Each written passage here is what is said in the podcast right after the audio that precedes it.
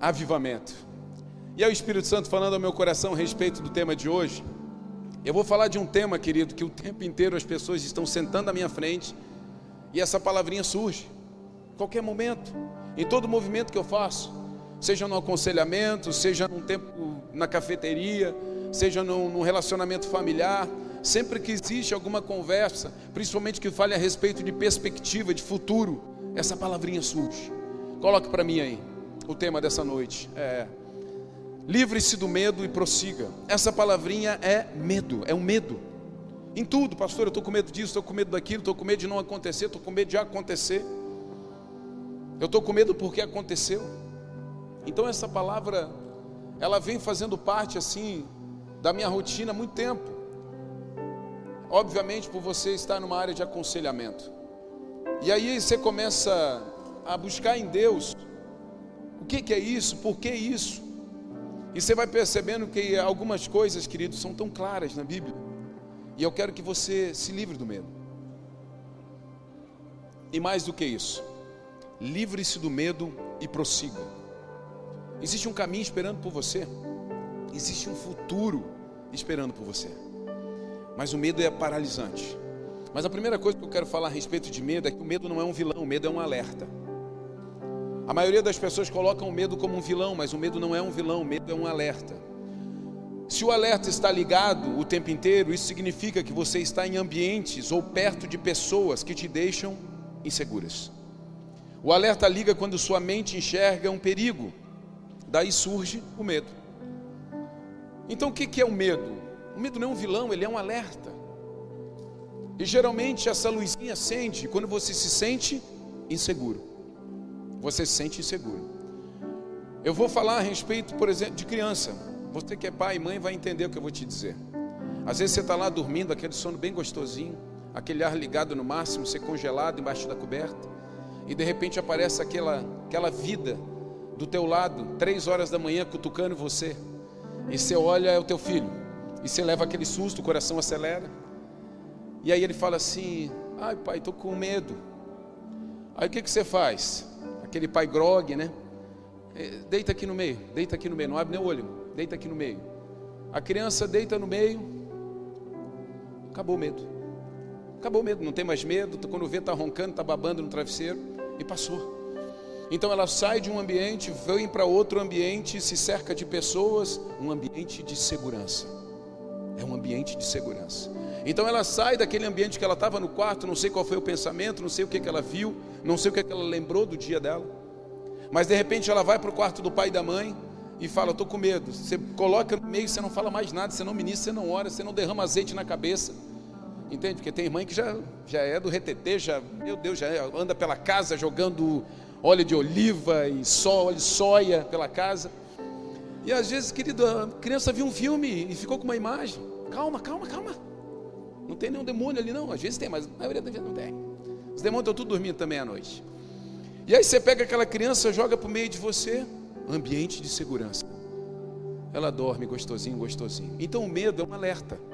Sabe por que você sente tanto medo? Porque você vive em ambientes inseguros. Sabe por que você sente tanto medo? Porque você é cercado de pessoas que você não tem segurança nelas. Porque uma pessoa, por exemplo, ah, eu tenho medo de casar, então você não é seguro no teu relacionamento, no teu namoro, nem no teu noivado. É por isso que você tem medo. Ah, eu tenho medo de ser pai, de ser mãe, então você tem uma insegurança dentro de você a respeito de quem você é. A respeito de quem você é. Mas aí quando você está perto de uma pessoa que ama a maternidade, você está perto de uma pessoa que ama a paternidade, você começa a pensar assim: nossa, agora eu quero. Nossa, agora eu quero. Nossa, por quê? Ambiente e pessoas. Então aquilo te deixa seguro e dá uma ousadia, cria um ambiente de segurança, e nesse ambiente de segurança você é imbatível. Você é imbatível. Então o medo, na verdade, não é um vilão, ele é um alerta, ele simplesmente lembra você que você pode estar num lugar ruim, que você pode estar num ambiente seguro e você precisa buscar segurança. Ambientes e pessoas que te trazem segurança, criam muralhas de resistência quanto a toda forma de medo. Pessoas, ambientes que te trazem segurança fazem de você. Eu até botei alguns exemplos. Quando você vai numa imersão, numa conferência, num treinamento. Você está dentro daquele ambiente, os adolescentes acabaram de vir do retiro. Então você está dentro daquele ambiente, nossa, é um ambiente de fé, um ambiente de alegria, então não existe mal, não existe nada ruim, não existe impossibilidades. Você vai para uma área profissional, você vai para uma imersão falando a respeito de venda, de conquista, de você ganhar o teu primeiro milhão com 22 anos, e de você andar de poste, de você correr o mundo, e você vê aquelas pessoas testemunhando aquele ambiente, te dá uma segurança que você volta dizendo: Meu Deus, aonde é que está a chave desse carro? Porque eu já vejo ele, é meu. É um ambiente de segurança. A tua mente está cercada de pessoas que te trazem segurança a respeito daquele tema.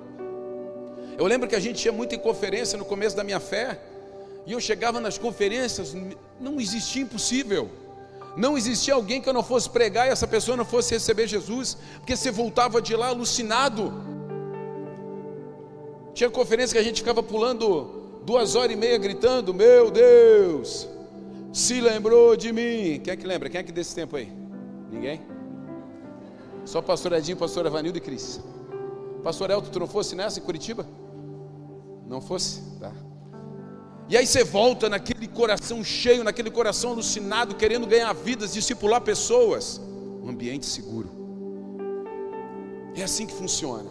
Você vem aqui na igreja, você ouve uma palavra, você pensa: nossa, amanhã eu vou voar.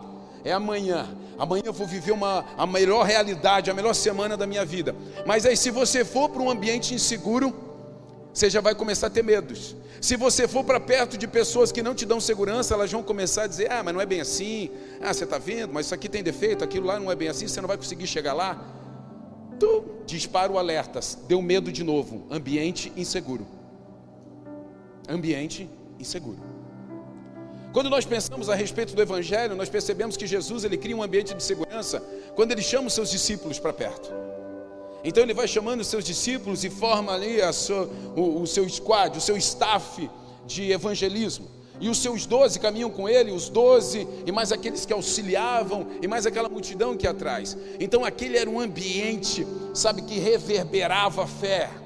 Dentro daquele ambiente não tinha como não crer, porque eles viam o milagre, eles viam a transformação, eles viam o mestre operando. Mas só que quando saía do ambiente, as coisas já não eram mais bem assim. Pense em Pedro. Quando Jesus fala que Pedro o negaria, Pedro ainda estava dentro daquele ambiente de segurança, Pedro ainda estava perto de Jesus, e Pedro então olha e fala assim: Mestre, isso nunca vai acontecer. Ele estava muito seguro, porque ele estava dentro de um ambiente de fé, ambientes e pessoas. Mas de repente Jesus é preso. De repente Jesus faz a caminhada para o Gólgota e Pedro já não está mais perto, já não está tão próximo. E quando Pedro é acessado por aqueles homens que perguntavam e diziam: Ei, você é um deles, ele já estava distante, já não existia um ambiente de segurança. Então, naquele momento, Pedro fala assim: Não, não, não, eu não sei quem ele é. E Pedro nega Jesus, assim como ele falou. Ele já estava fora daquele ambiente que qualquer coisa ele poderia fazer, inclusive cortar a orelha de um soldado. Então, quando você se afasta daquele ambiente de segurança, você já tem medo do que pode acontecer com você. Então Pedro já estava longe de Jesus, então ele estava com medo das pessoas oprimindo ele. Eu vou ser pego também, então ele nega. O medo fez ele negar. O ambiente inseguro fez ele negar. Vocês estão comigo, sim ou não? Então o medo é um alerta. Pastor, eu vivo com medo. Ambientes e pessoas. Você precisa prestar atenção.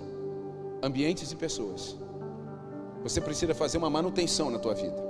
Eu quero ler com vocês. Josué capítulo 14. A partir do verso 6. Josué capítulo 14, a partir do verso 6 diz assim: Uma delegação da tribo de Judá, liderada por Caleb, filho do Quenezeu Jefoné, foi a Josué em Gilgal. Caleb disse a Josué: Lembre-se do que o Senhor disse a Moisés, o homem de Deus a respeito de você e de mim. Quando estávamos em Cades Barneia, eu tinha 40 anos quando Moisés, servo do Senhor, me enviou de Cades Barneia para fazer o reconhecimento da terra de Canaã. Eu voltei e lhe dei um relatório verdadeiro, mas meus irmãos israelitas que foram comigo assustaram o povo de tal maneira que eles se encheram de medo. De minha parte, segui o Senhor, meu Deus de todo o coração Por isso, naquele dia, Moisés me prometeu solenemente: a terra de Canaã, na qual você caminhou, será herança permanente para você e seus descendentes, pois você seguiu o Senhor, meu Deus, de todo o coração. Agora, como você vê, em todos estes 45 anos, desde que Moisés disse essas palavras, o Senhor me preservou como havia prometido, mesmo quando Israel vagava pelo deserto. Hoje, estou com 85 anos. Continuo forte como no dia em que Moisés me enviou, e ainda posso viajar e lutar tão bem quanto naquela época. Portanto, dê-me a região montanhosa que o Senhor me prometeu. Você certamente se lembra de que enquanto fazíamos o reconhecimento da terra, descobrimos que os descendentes de Enac viviam ali, em grandes cidades fortificadas. Mas se o Senhor estiver comigo, eu os expulsarei da terra, como o Senhor prometeu. Então Josué abençoou Caleb, filho de Jefoné. Ele deu Hebron como sua porção de terra. Até hoje Hebron pertence aos descendentes de Caleb, filho do Quenezeu Jefoné, pois ele seguiu fielmente o Senhor, o Deus de Israel. Antes disso, Hebron era chamada Kiriat Arba, em homenagem a Arba, um grande herói do dos descendentes de Enac. E a terra descansou da guerra. Amém. Eu quero voltar um pouco com vocês e vou em Números capítulo 13, quando é o início dessa conversa, para que nós possamos contextualizar o que está acontecendo aqui, nesse bate-papo, nesse reencontro de Caleb com Josué. Mas em Números capítulo 13, ainda debaixo da liderança de Moisés, o povo de Israel foi chamado a pegar um espia de cada tribo e levar para observar a terra. Então Moisés chama um espia de cada tribo, das tribos de Israel, e os envia para trazer notícias, e os envia para trazer um relato da terra que eles avançariam sobre ela. E naquele momento, Josué e Caleb fazem parte desse grupo. Então Josué, Caleb e mais dez vão espiar a terra. Só que o texto fala, a partir de Números capítulo 13, que quando os doze homens voltam, eles trazem uma perspectiva muito diferente. Dez homens trazem uma perspectiva, e somente dois homens trazem uma perspectiva de Deus. Somente dois homens trazem uma visão do impossível que pode se tornar possível. Somente dois homens não vêm com o coração cheio de medo. E esses homens eram Josué e Caleb. Então, quando aqueles homens descem e começam a dar o relato a Moisés, é impossível, Moisés. Nós observamos, a terra é fortificada, está cheio de gigantes lá. É uma tribo muito forte. Aqueles gigantes são invencíveis, soldados poderosos. Sabe, queridão, naquele momento Josué e Caleb estão ouvindo isso, e a palavra de Deus diz que eles ficam tão indignados, que eles ficam tão alvoraçados, que eles rasgam as suas vestes, e eles começam a se posicionar a respeito desse relato, e eles começam a dizer: não, não, não, para, para tudo aí, não, não é bem isso. Se Deus falou que vai nos dar essa terra, Ele vai nos dar essa terra. É uma terra que mana leite e mel. Se Deus disse, Ele vai cumprir. Nós precisamos avançar, nós precisamos crer. Eu não sei o que vocês vão fazer, mas nós vamos seguir aquilo que Deus mandou. Então, dois homens, no meio de doze homens, trazem um relato cheio de fé e esperança. E aqueles dez homens geram muito medo no meio das pessoas que estavam ali. Eu quero falar com vocês nessa noite a respeito de como vencer o medo. E eu quero dar três perspectivas de como você precisa, como você vai vencer. Porque eh, eu gosto de um evangelho contextualizado, e a Bíblia é contextualizada. A Bíblia é histórica, a Bíblia é real, mas a Bíblia é contextualizada, ela é renovada, é uma palavra que não muda, mas que se aperfeiçoa na nossa vida. Então eu quero dar, trazer para vocês o que aconteceu com esse povo e principalmente com Caleb. Como vencer? Primeiro, não espere ser a maioria. Sabe, nós vivemos hoje dentro de uma sociedade Que é muito fácil você, você se colocar junto, sei lá, com 10, 15 e fazer um grande barulho. É muito fácil você ver que tem um monte de gente fazendo e você ir também fazer. É muito fácil isso. Hoje nós não vivemos dentro de uma sociedade de precursores. Nós não vivemos hoje dentro de uma sociedade de pessoas criativas. Nós vivemos dentro de uma sociedade de pessoas que querem apenas copiar. É o Ctrl C, Ctrl V, é o tal de modelar. Então eu vou modelar um negócio, então eu vou pegar uma estrutura pronta e vou dar uns tapas e vou fazer aquilo que eu acho que é o melhor. Então não existe mais nada saindo novo, não existe mais nada brotando em nossas mentes. E nós temos a mente de Cristo, a mente mais criativa do universo, porque a mente de Cristo é a mente de Deus, que criou tudo a partir do nada. Nós temos essa mente aqui dentro. Então, quando nós dobramos o nosso joelho, oramos a Deus e pedimos coisas que não existem, Ele vai nos dar. Mas enquanto você buscar ser a maioria, se esconder atrás da maioria, ah, porque todo mundo está falando, então eu vou falar. Porque todo mundo está dizendo, então eu vou dizer. Nós estamos no tempo de vencer as maiorias. Nós estamos no tempo de firmar os nossos princípios e os nossos propósitos. Nós estamos no tempo onde todo mundo está falando a respeito das novas famílias, das novas formas de amor, das novas formas de, de educação, das novas formas de cultura. Mas nós precisamos olhar para a Bíblia e dizer: não, eu creio na, nesta forma, eu creio na forma que Deus nos criou e nos moldou. Você vai ser minoria nisso mas você precisa estabelecer. Então, vencer o medo passa por você não ficar olhando o que a maioria está fazendo, mas fazer o que tem que ser feito. E é isso que eu vejo na posição de Caleb e Josué. Não espere para tomar decisão quando todos tomarem. Creia em Deus, isto é suficiente. Em Josué 14:8 ele fala: De minha parte, segui o Senhor, meu Deus, de todo o coração. Esse é o pronunciamento de Caleb. Ele está dizendo: Olha, da minha parte eu segui o meu Deus de todo o coração. Sabe o que está acontecendo nessa passagem de Josué? Quando Caleb sobe como um espia, Caleb sobe, um jovem, né? Porque 40 anos é jovem, sim ou não? 40 anos é praticamente um adolescente. De manhã eu falei aqui 40 anos, assim, bah, ele já não era tão novo, eu mesmo me detonei, agora eu arrumei, agora eu arrumei. Então assim, mas vai lá, vai lá, quarentão já é quarentão. Vamos, vamos, vamos aceitar, essa é a vida, esse é o ciclo e é tudo certo. Então ele já, ó, começou, começou a fila da água e a fila do xixi. Esses adolescentes, a hora que eu pegar um. E de repente esse homem, quando ele sobe para espiar a terra, ele tinha já ele tinha 40 anos. Ele não era um discípulo de Jesus, que Jesus chama ali com 17, 19, 21, 22. Ele já sobe com 40 anos, mas sobe, bora ver essa terra. E quando ele observa que estava todo mundo falando um monte de coisa que não era, ele fica indignado. Sabe o que está faltando às vezes para a gente? Indignação. Mas tem que ser indignação com fundamentação. Porque indignação sem fundamentação, você vai ser um tolo. Você vai entrar em briga e vai perder. Você tem que ter argumentação, querido. Você tem que ser, ter indignação, perdão, mas você precisa ter argumentos sólidos. Argumentos sólidos. A gente está tratando temas aqui na igreja, por exemplo, feminismo, e a Michelle Duarte, que está à frente, ela está ali capacitando as pessoas, trazendo fundamentação para você poder conversar com as pessoas a respeito do tema. Agora, se você for para um confronto, não adianta se indignar. Não adianta se indignar na internet, meter pau, cancelar, bloquear, não adianta. Você tem que estar bem fundamentado.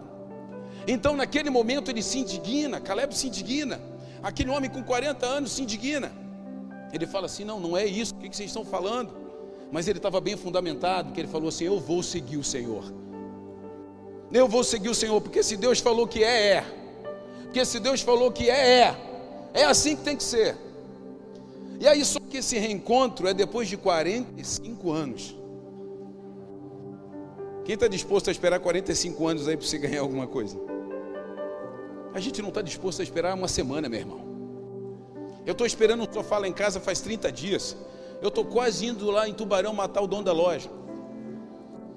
A gente não tem mais paciência para nada. A gente não tem.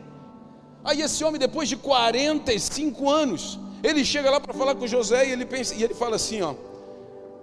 Eu sou um homem feliz, porque eu vi tudo o que aconteceu com o povo de Israel. O povo morreu no deserto. Ele viu a geração dele morrer no deserto. porque foi uma geração que pecou contra o Senhor. Só que Deus falou: vocês dois não vão morrer, vocês dois vão entrar. Então ele viu toda aquela geração morrer ao redor dele, e ele aguentou ali. Então ele chega para se encontrar com Josué, depois de toda uma geração ser dizimada. Com 85 anos, ele chega diante de Josué e começa a lembrar da história. E começa a lembrar de como Deus falou com Moisés. Moisés enviou eles, eles vieram, deram a visão deles e Deus deu a eles uma sobrevida que não deu a mais ninguém. Porque eles creram, porque eles não tiveram medo. Então, porque eles não tiveram medo, eles prosseguiram. Porque eles não tiveram medo, eles entraram na terra prometida. Porque eles não tiveram medo, mesmo sendo a minoria, eles estavam ali depois de 45 anos, dizendo: Ei, e aí Josué, ô mano, ô mano, tu tá lembrado que eu tenho uma terra aí. Você está lembrado do que Deus falou para Moisés? Que a gente tem um espaço aí. Depois de 45 anos. Então, primeiro, não espere ser a maioria. Segundo, Fique perto de pessoas e ambientes que te lembrem da promessa. Fique perto de pessoas e ambientes que te lembrem da promessa. Tem dois textos aí. Bota o, o, segundo ali, fique perto. Foi no banheiro, foi no banheiro. O pessoal da taxa foi no banheiro. Deixa ele, deixa ele no banheiro lá. Fique perto de pessoas e ambientes que te lembrem da promessa. Em Números 13 e 30, coloca para mim, por favor. Tem aí? Senão eu vou. Aí. Caleb tentou acalmar o povo que estava diante de Moisés. Vamos partir agora mesmo para tomar a terra, disse ele. Com certeza podemos conquistá-la. Olha só o homem, lá atrás, os dez dando um relato negativo, e ele dá esse relato positivo. Mas aí você, imagine você lá, é fácil julgar agora aqui. Agora imagine você lá dez caras, nove, dizendo assim: não dá. E você também viu que tinha gigante. E você também viu que era complicado. E você também viu que as cidades eram fortificadas. Você também viu. Aí tem nove dizendo assim: não vai dar, não vai dar, não vamos se atrever. E tem dois loucos dizendo: vamos.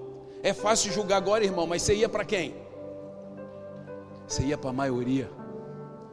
Não tem aquela história que a maioria vence? Você ia para a maioria. Mas a gente não tem que estar com a maioria, a gente está com a verdade. A gente não tem que estar com a maioria, a gente tem que estar com a verdade. A gente está com a promessa, a gente tem que estar com a promessa. E depois, números 14, 6. Tem aí? Mais um, mais um slide aí. Dois os homens que tinham feito reconhecimento ali. Caleb, depois Josué, rasgaram a roupa, fizemos reconhecimento, é muito boa. Se o Senhor se agradar de nós, Ele nos levará em segurança, até ela e dará a nós. É uma terra que produz leite e mel com fartura. Eles estavam certos do que eles queriam. Eles estavam certos. Eles criaram um ambiente de fé, eles criaram um ambiente de uma realidade possível. Agora eu pergunto para você: quando você está aí desistindo da tua vida, seja ela profissional, seja ela espiritual, seja a tua vida de relacionamento familiar, casamento, paternidade, um, social, relacionamento social. Às vezes a gente tem dificuldade para ter amigos. Ah, porque o fulano diz que não adianta, amigo tudo trai. Ah, porque aquela menina lá disse que não adianta namorar, porque homem é tudo sem vergonha. Se você ficar dentro desse ambiente, você vai achar isso e você vai viver isso. Agora, se você ouvir as pessoas que estão bem fundamentadas, você vai se alimentar de esperança e fé. É por isso que você precisa trocar ambientes. Eu torno a dizer, Jesus fez isso em toda a sua caminhada, em toda a sua jornada. Ele montava ambientes, ele trazia pessoas para dentro do ambiente de fé. Por isso ele chama os doze, por isso que quando ele vai curar a menina, ele diz: sai todo mundo do quarto, fique somente eu e a mãe dela aqui dentro. Existe, existe algo milagroso em ambientes, existe algo poderoso em pessoas que estão fundamentadas em Deus. Você não precisa estar com a maioria, você precisa estar com as pessoas certas. Existem ambientes que você precisa fugir, sair correndo, rápido, rápido, rápido desses ambientes. Eles estão destruindo você e você não está percebendo. E é por isso que você anda cheio de medo. É por isso que tem um sinal de alerta o tempo inteiro na tua mente, o tempo inteiro na tua mente, o um sinal de alerta.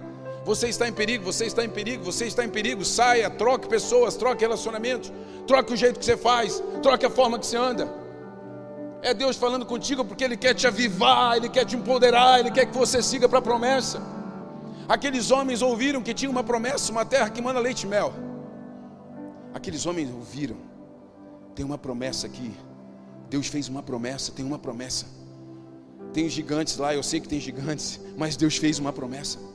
Eu sei que você está passando por dificuldade, eu sei que você passa por problemas, sabe por quê?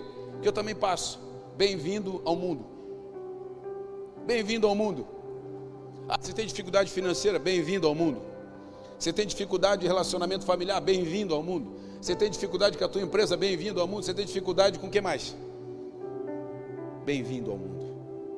Você tem dificuldade em permanecer na fé? Bem-vindo. Agora eu vou dizer uma coisa para você. Como que eu cresço na fé? Sempre buscando pessoas que me inspiram e que estão uma página na minha frente. É isso que eu faço o tempo inteiro, buscando pessoas que me inspiram e estão uma página na minha frente. E eu vou, abro minha vida e peço, me corrija, me ame, me ajude a avançar. Troque pessoas e ambientes. Faça isso correndo. E você vai perceber uma aceleração na tua vida. Terceiro ponto. Sua mente de futuro precisa ter mais, ser mais alimentada do que a sua mente de passado. Sua mente de futuro precisa ser mais alimentada do que a sua mente de passado. Eu não sou uma pessoa nostálgica, eu não sou uma pessoa de ficar olhando muito para trás, eu não sou uma pessoa que gosta de velharia. Tem gente que gosta, por exemplo, ah, eu, eu gosto de Opala 78. Meu irmão, eu prefiro um Porsche 2027. Às vezes é o mesmo dinheiro. E o velho dá mais trabalho. Mas quem gosta, tudo certo. Mas tem gente que tem uma vida nostálgica. Você senta com a pessoa, como era bom, como era maravilhoso, como eu fazia isso incrível. Tá, mas espera aí, você já morreu? Não, eu estou aqui. E qual é a tua perspectiva de futuro? E qual é a tua expectativa do que está por vir? O salmista fala: Eu trago a lembrança aquilo que me dá esperança. Ponto mas eu não posso viver do passado, eu não posso ficar lembrando do passado e isso me satisfazer de alguma forma. Às vezes a gente lembra do passado para trazer um pouco de paz no presente, mas só que isso não te leva para o futuro, não te leva.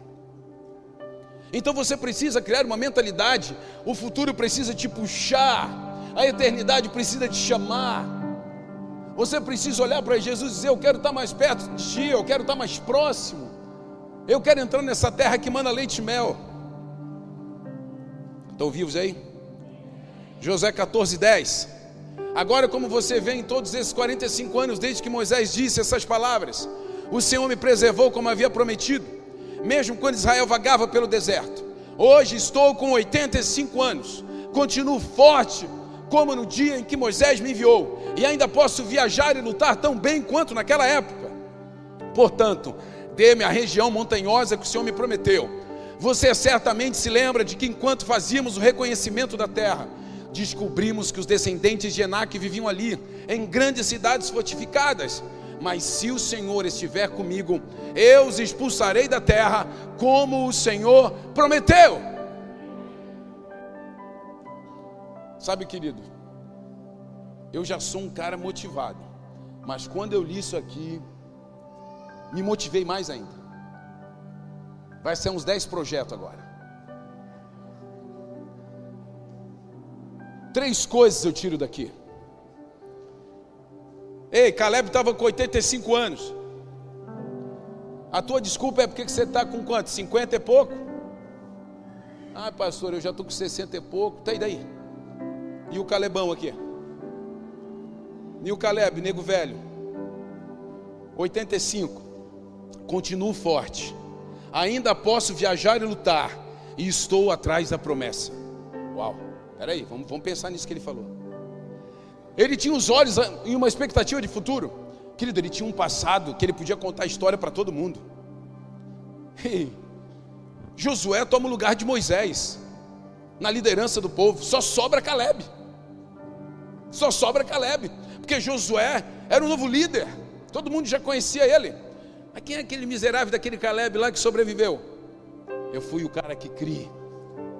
Quem é aquele miserável daquele Caleb que prosseguiu? Foi o cara que não teve medo. E depois de 45 anos ele vem diante de Josué e fala: Tu lembra que Moisés falou, que, que Deus falou através de Moisés, hein? Eu quero a minha parte. Eu quero a minha parte da promessa. Com 85 anos ele ainda estava pensando na promessa. Com 85 anos ele ainda estava pensando em conquistar. E sabe o que, que ele fala? Coloca os três aí para mim, o último slide. Ele fala o seguinte: Eu continuo forte. E o texto diz que ele, ele simplesmente fala assim: Eu continuo forte como naquele tempo. Sabe, querido, não é só uma força física, mas ele continuava crendo como naquele tempo. O coração dele continuava abastecido como naquele tempo. A força não é só física, porque hoje nós perdemos muito mais para as nossas emoções do que para a parte física nossa. Às vezes a gente até tem saúde física, mas não tem saúde emocional. Aquele homem tinha saúde. E ele fala então: Eu continuo forte. E ele fala: Ainda posso viajar e lutar. Sabe o que, eu tiro disso? Viajar e lutar. O nosso Deus é um Deus de geografias, que o tempo inteiro Ele manda, vai para cá, vem para lá, sai daqui, vai para lá. Você ainda está pronto para ir onde Deus mandar você ir? Você ainda está pronto para obedecer quando Deus mandar você ir para um lugar que você não imagina? Você ainda está pronto quando Deus mandar você, ei, agora eu quero que você saia um pouquinho da tua Jerusalém. Você vai pisar um pouquinho fora. Você vai para a Judéia, Samaria, até os confins, você vai pisar um pouquinho fora. Lugar de conforto. A semana passada eu saí, fiz um bate-volta em São Paulo, fui falar numa, num evento de marketing e empreendedorismo. Eu não fui como o PR Robson Thomas, eu fui como Robson Thomas. E fui levar uma palestra, não era uma pregação, não fui com a Bíblia debaixo do braço, eu fui com ela na minha vida. E eu cheguei lá, tinha 100 empreendedores do Brasil inteiro um evento de um filhão aqui da igreja. E eu cheguei lá, sentei, conversei com alguns empreendedores. E a minha era a última palestra. Eu estava saindo da minha Jerusalém, a minha Jerusalém é ir numa igreja pregar. A minha Jerusalém é eu sentar com os irmãos e ministrar a palavra. A minha Jerusalém, meu lugar de conforto, é eu receber alguém para aconselhar. Aqui no meu escritório. Mas eu saio e vou para um outro ambiente, um ambiente de negócio, empreendedorismo, eu sou apaixonado, mas não é a minha Jerusalém. E de repente eu chego para falar com aqueles homens e mulheres que estavam lá. E, me, e, e dou uma palestra, falando a respeito de, de conhecimento, falei um monte de coisa. Eu não preguei Bíblia. Eu não, não preguei Bíblia. Mas eu falei de Jesus. Através daquela mensagem, daquela palestra. Aquele povo não sabia quem eu era, alguns até sabiam. Mas a maioria não sabia. Mas o Espírito Santo começou a se mover naquele lugar. Que depois que a palestra acabou, virou um furdúncio. Todo mundo sabe o que é furdúncio? Aue. Alguma mais nova, mais recente, jovem? Hã? Bagunça, pô, bagunça, meu Deus. Fico com o furdúncio. Aquele movimento dos céus gente quebrantada, chorando. Aí eu fiz um negócio que Deus mandou fazer na hora, o Espírito Santo ministrou meu coração. E pedi para que eles dessem um título para o tema, para a história que eles gostariam de construir a partir daquele dia. E aqueles homens e mulheres começaram a falar o título e começavam a chorar e lembrar da família, da casa, de tudo, menos de dinheiro, de bolso e de empresa. E criou um ambiente espiritual muito forte. Eu só sei que nós ficamos lá meia hora, uma hora depois, o pessoal da estrutura lá começou a empurrar nós para fora, porque ia ter um evento no outro dia, eles tinham que desmontar, e aquele povo estava dizendo: não, a gente quer ficar mais, a gente quer continuar aqui. Essa semana que ele sabe, no sábado à tarde, eu estava ali fazendo mentoria. Porque não adianta, cara. Eu, eu passo nesses lugares, eu quero ajudar as pessoas. Então eu falei: não, tu me liga, tu me dá um jeito de me chamar. E eu estava online com um, depois fiquei online com outro casal. Sabe o que era isso? Meus olhos estão na promessa. Eu estou dizendo, Deus, eu ainda posso lutar, eu ainda posso viajar, eu ainda posso fazer tudo o que tu quiseres. Eu ainda posso sair da minha Jerusalém e viver o evangelho puro. Eu quero sair da minha Jerusalém, eu quero sair do meu lugar de conforto. Eu quero ir em lugares que as pessoas precisam e querem ouvir falar de ti. Ei!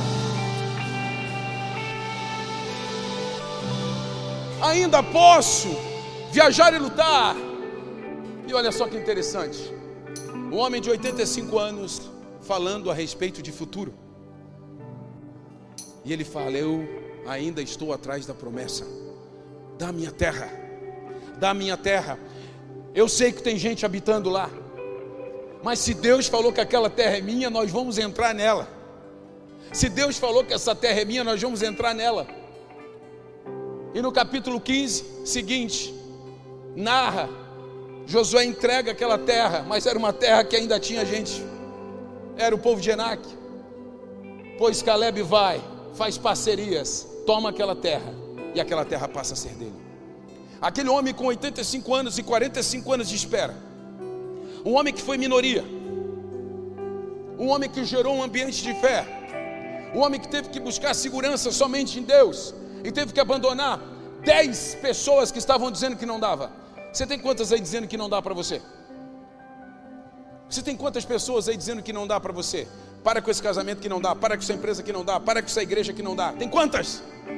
Eu quero dizer, existe um Deus que está dizendo para você: dá! Existe uma promessa esperando por você. Existe um destino glorioso esperando por você.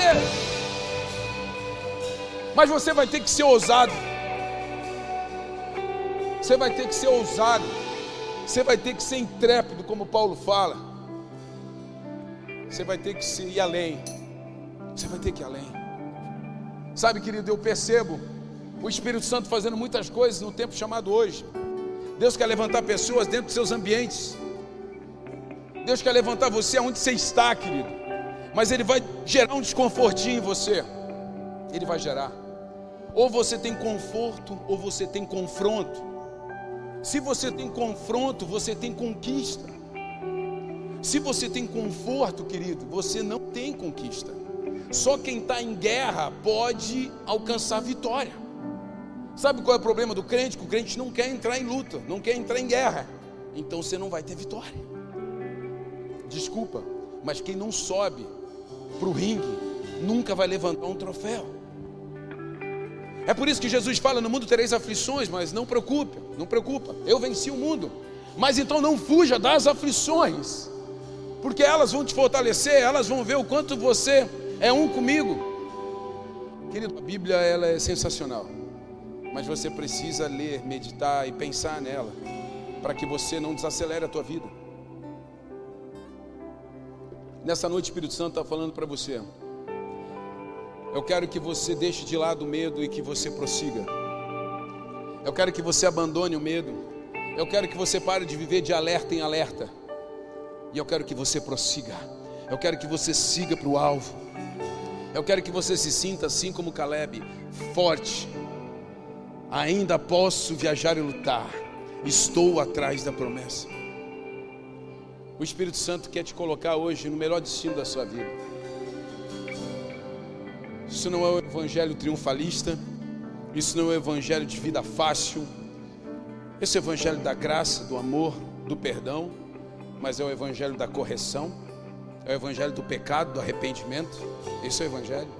É por isso que eu digo: não fuja. E é por isso que Jesus fala: não peça que os tire do mundo, mas que os livre do mal. Não saia de onde você está.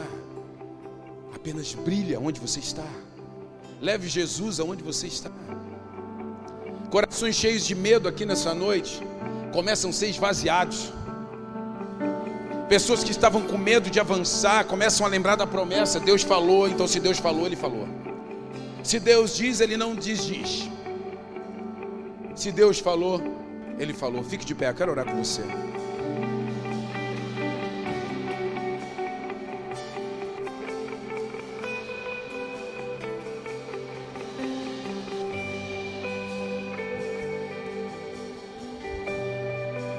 Algo poderoso, algo poderoso nesse nessa palavra dessa noite.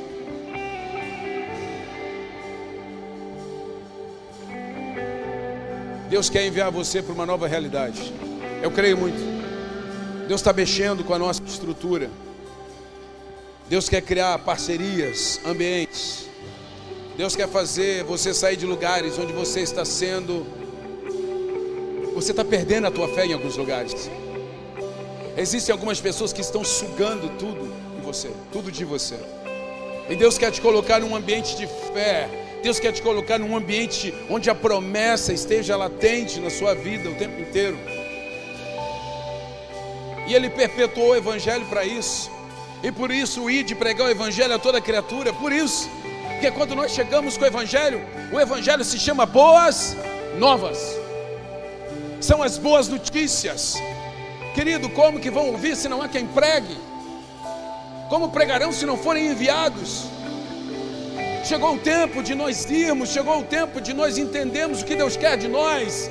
Pastor, mas eu estou com medo, então venha para um ambiente de fé. É ali que Deus opera, Atos capítulo 2, todos estavam reunidos num só coração e no mesmo espírito. Então o Espírito de Deus desce. Ei, Deus opera em mentes que sabe que Ele está chegando. Deus está se movendo em lugares onde as pessoas atraem a sua presença. Se prepare para orar dentro da sua casa e a sua casa ser cheia de Deus.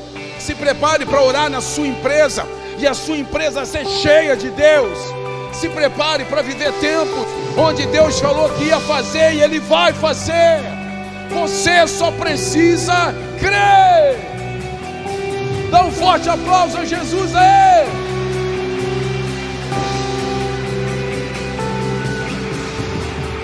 Mas ao terceiro dia ele ressuscitou. A culpa que era minha, ele em si levou. Mas ao terceiro dia ele ressuscitou.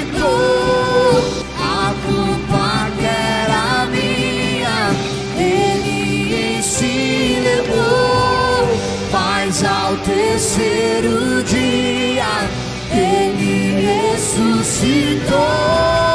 A que era minha, ele se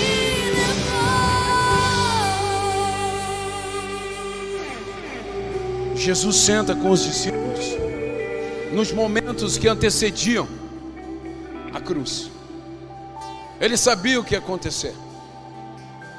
O pai tinha falado para ele. Ele sabia que o tempo estava chegando. Então ele fala para os discípulos: não se dispersem. Continuem juntos. Não se dispersem. Fiquem juntos. Criem um ambiente de fé. Criem um ambiente de fé. Permaneçam juntos. Interessante que quando Jesus volta ressurreto, um não estava. Tomé não estava e Tomé não creu. Tomé duvidou. Ele não creu, ele não viu. Todos falavam e ele apenas duvidava. Ele precisava ver. Muitas pessoas não têm estado junto e é por isso que têm duvidado mais. Muitas pessoas não têm estado perto e por isso têm duvidado mais. O medo pega aqueles que resolvem ir sozinho. O medo alcança aqueles que resolvem ir sozinho. Você percebe, no mundo animal é muito parecido com o que nós vivemos. Geralmente a caça fragilizada é a que está longe de todo o rebanho. Sabe, queridos, esse é o tempo da igreja. A igreja é gloriosa, a igreja é poderosa. Eu sou um com você e Cristo é o cabeça. Querido, o corpo só faz sentido porque tem todo um movimento. O pé é interessante demais porque é conectado à perna, que é conectado, sabe, a, a, ao tronco e assim vai. A beleza do corpo são as conexões e Cristo é o cabeça de tudo. Você tem que perceber uma coisa, pastor. Que, que eu preciso? Estar perto, fazer parte. Pastor, qual é o começo disso?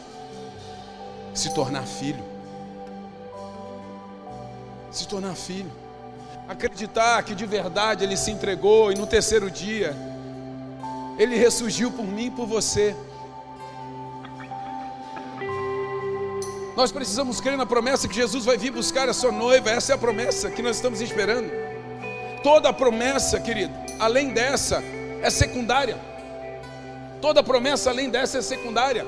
Mas a promessa de que Jesus virá buscar a sua noiva, de que Jesus virá buscar a sua igreja, essa é a promessa que eu tenho que me lembrar todos os meus dias para que eu permaneça, para que eu persista.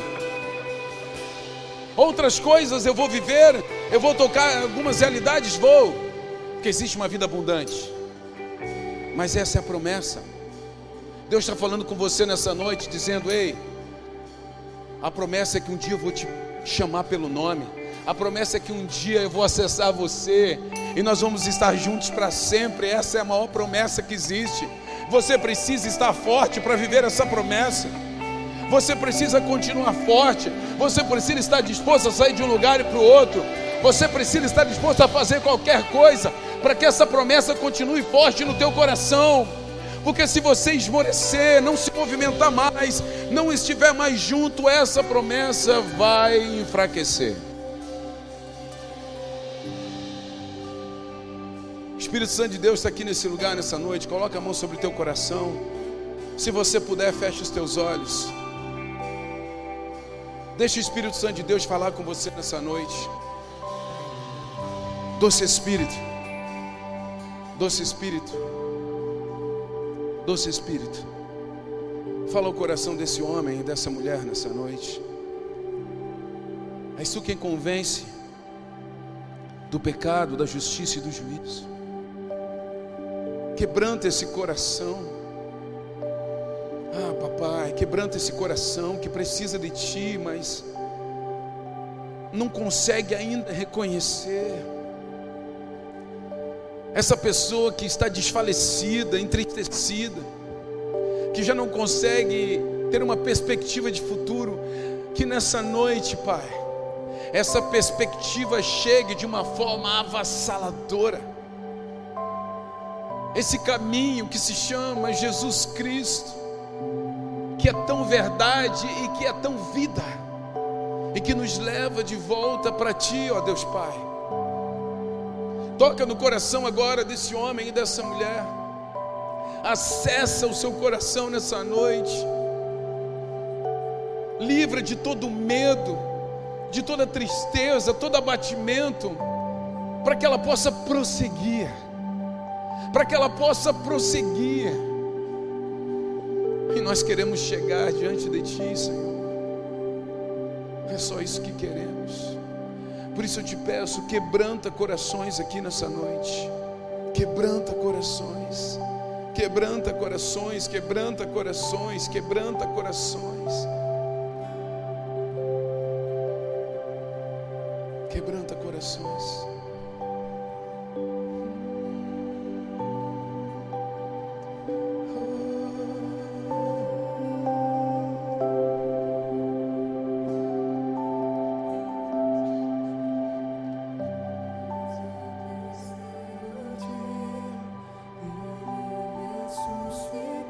Ele ressuscitou por mim e por você. Você precisa reconhecê-lo para que ele possa acessar o teu coração. Você precisa reconhecê-lo como Salvador para que ele possa acessar teu coração, não mais como um Deus distante, mas como um Pai de amor. Por isso eu pergunto nessa noite: tem alguém aqui nessa noite, pastor? Eu nunca eu nunca entreguei minha vida para Jesus, nunca ninguém orou por mim para que meu nome fosse escrito no livro da vida, mas essa noite eu entendo que esse é o primeiro passo. Eu entendo que esse é o início da jornada. Eu entendo que eu preciso começar. Eu entendo que é assim que a promessa vai, sabe, reverberar forte no meu coração. Eu quero iniciar. Eu quero entregar minha vida para Jesus. Levante sua mão onde você está, se você quer entregar sua vida para Jesus e nunca o fez. Glória a Deus, aleluia. Tem mais alguém aqui? Aleluia, glória a Deus. Aleluia. Tem mais alguém? Vem correndo aqui para frente, eu quero orar por você. Essa é uma noite de festa, vem aqui. Eu quero orar por você. Eu quero orar por você.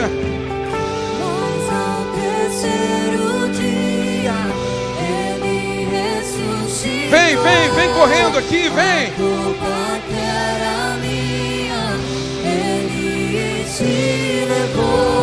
Vem correndo, vem correndo. É sua noite, é o seu tempo. Vem, vem correndo, vem correndo, vem correndo. Deixa o Espírito Santo te trazer até aqui. Deixa o Espírito Santo te trazer até aqui. É o início de uma jornada, é o início de um novo tempo. Vem aqui, vem aqui. Deus está te chamando. Deus está marcando você para uma nova temporada. Deus está marcando você, uma família, para um novo tempo. Uma casa sendo enviada para um novo destino.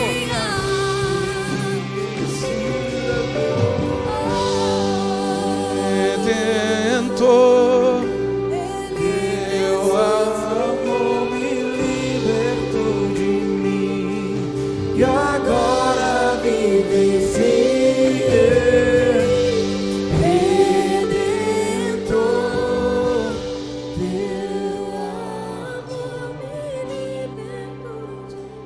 Essa noite é uma noite gloriosa, uma noite poderosa, é uma noite da gente ser igreja. Sabe o que é o lindo de ser igreja? É que nós somos iguais. Cristo é o cabeça. Nós somos iguais. Nós precisamos do fôlego um dos outros, porque o fôlego de vida foi soprado em cada um de nós. É por isso que nós precisamos estar perto juntos para chegar em qualquer tempo da nossa vida, a gente ter ainda perspectiva de futuro. Sinto que nascem novas histórias aqui nessa noite. Nascem novas histórias. Enquanto eu estiver orando aqui, tem gente que está aí louco para vir aqui na frente, pode vir. E vem correndo, que o Espírito Santo está te chamando nessa noite. Pode vir correndo, enquanto a gente estiver orando. Pai, eu te peço em nome de Jesus, Pai, escreve o nome de Cauã no livro da vida. Pai, escreve o nome de André no livro da vida. Pai, escreve o nome de Bruno no livro da vida. Pai, escreve o nome de Jean Kleber no livro da vida. Escreve o nome de Michele no livro da vida.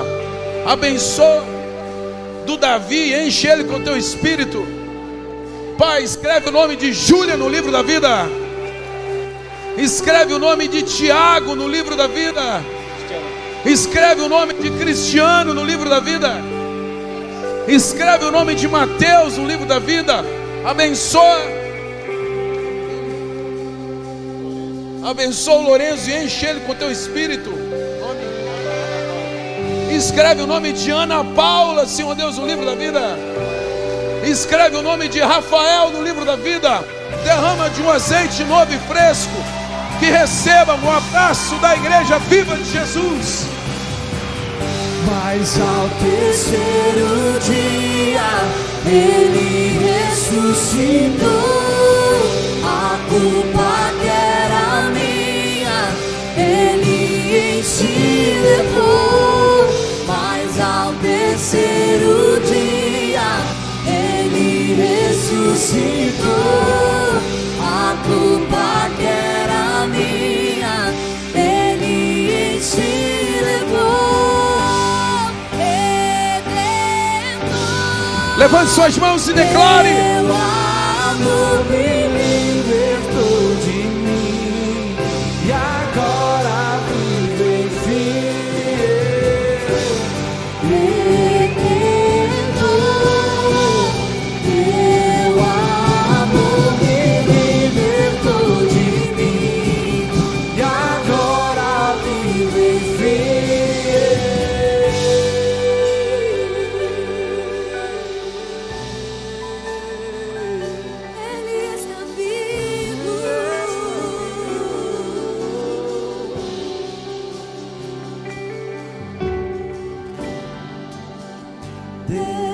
Ventre me conheci. Eu sei que existem pessoas aqui que já estão no caminho da fé, mas que foram tomadas pelo medo. Mas nessa noite, você quer avançar. Pode continuar cantando. Você quer continuar avançando. Você quer deixar o medo aqui no altar. Vem aqui à frente, eu quero orar por você. Vem aqui, você que foi tomado pelo medo e que nessa noite entende. Você está sendo disparado por uma promessa.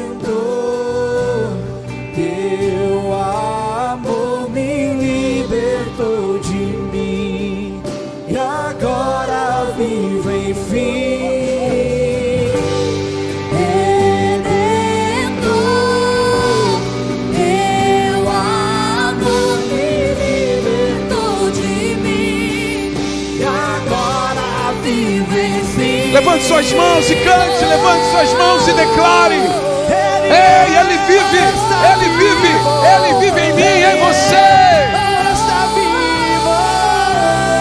Existe um ambiente de liberdade. Existe um ambiente de liberdade, de envio aqui nessa noite.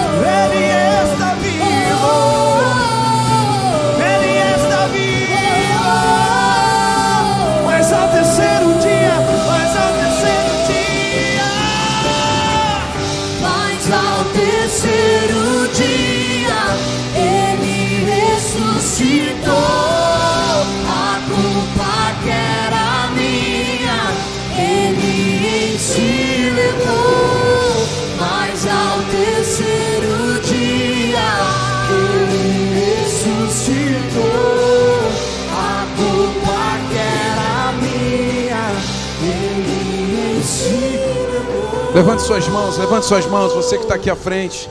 Levante suas mãos. Levante suas mãos, Pai. Corações, Senhor Deus, fragilizados. Pessoas que andaram sozinhas. Pessoas, Senhor Deus, que foram tomadas, Senhor Deus, pelo medo. Pessoas, Senhor Deus, que frequentaram por muito tempo ambientes e por muito tempo estiveram ao lado de pessoas, Senhor Deus, que as colocaram fora da promessa. Pai, eu te peço, em o nome de Jesus, traz, Senhor Deus, esses corações de volta para o caminho. Traz esses corações, Senhor Deus, de volta, Senhor Deus, para o destino, Senhor Deus glorioso que nos espera.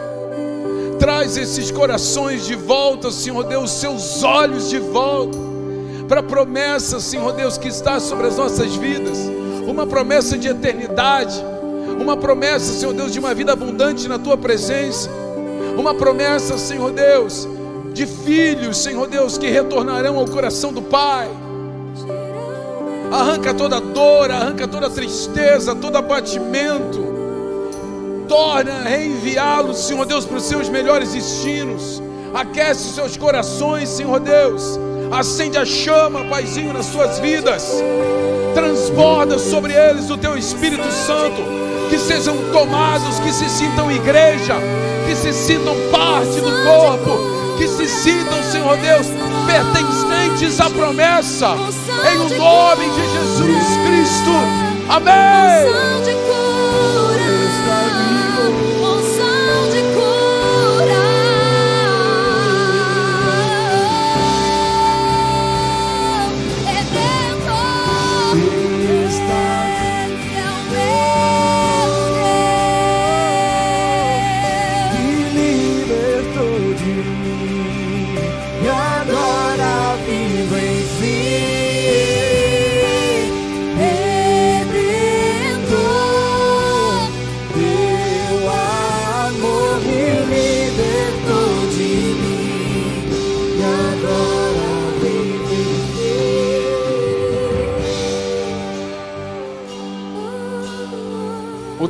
Você ficou paralisado por, pelo medo,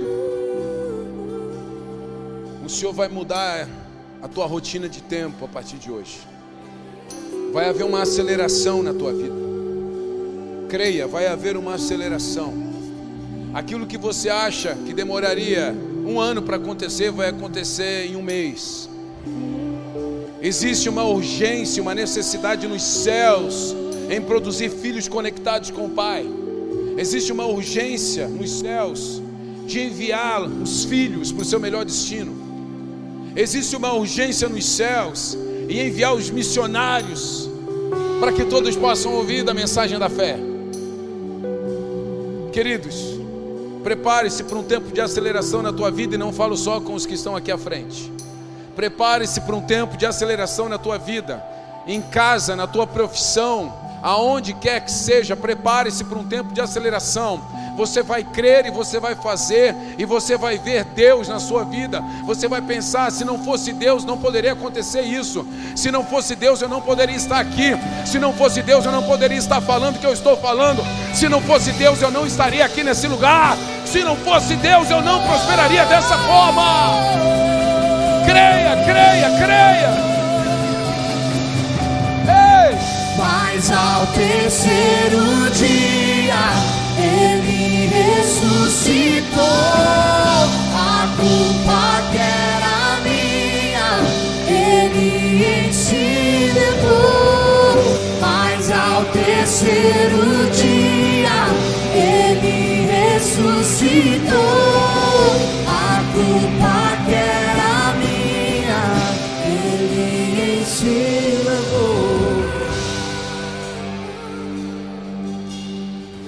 Eu quero contar contigo para tudo. Vai acontecer um grande rebuliço em Criciúma. Já está acontecendo. O maior movimento dos domingos era do parque, agora não é mais, é nosso. As ruas travadas já são nossas. Esse caos do trânsito já é nosso aqui nessa região.